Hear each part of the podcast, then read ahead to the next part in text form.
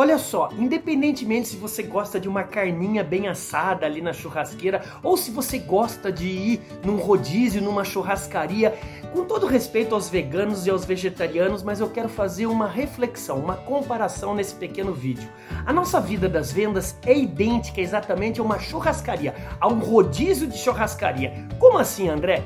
Existirão clientes que você vai abordar, que você vai visitar e o cliente vai falar: "Sim, por favor, pode voltar, eu gosto do seu profissionalismo você está sempre ajudando eu a ganhar mais dinheiro. E existirão também clientes que vão chegar para você e falar: suma daqui, não, por favor, eu não quero que você venha aqui, porque você é um tirador de pedido, você é um cara que só quer empurrar algo para mim e eu não vejo valor nisso.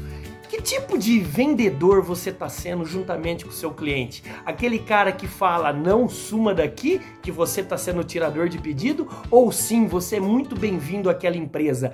Lembre-se, nós profissionais de vendas, você representante comercial, você comerciante, lojista, empresário, você só existe para ajudar o cliente a resolver uma dor na vida dele. Você oferece uma cura. Isso, nós somos médicos do dinheiro.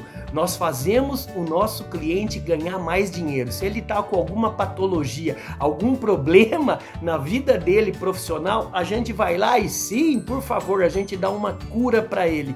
E aí, meu amigo, independentemente se você gosta ou não de carne, que tipo de garçom você está sendo para o seu cliente?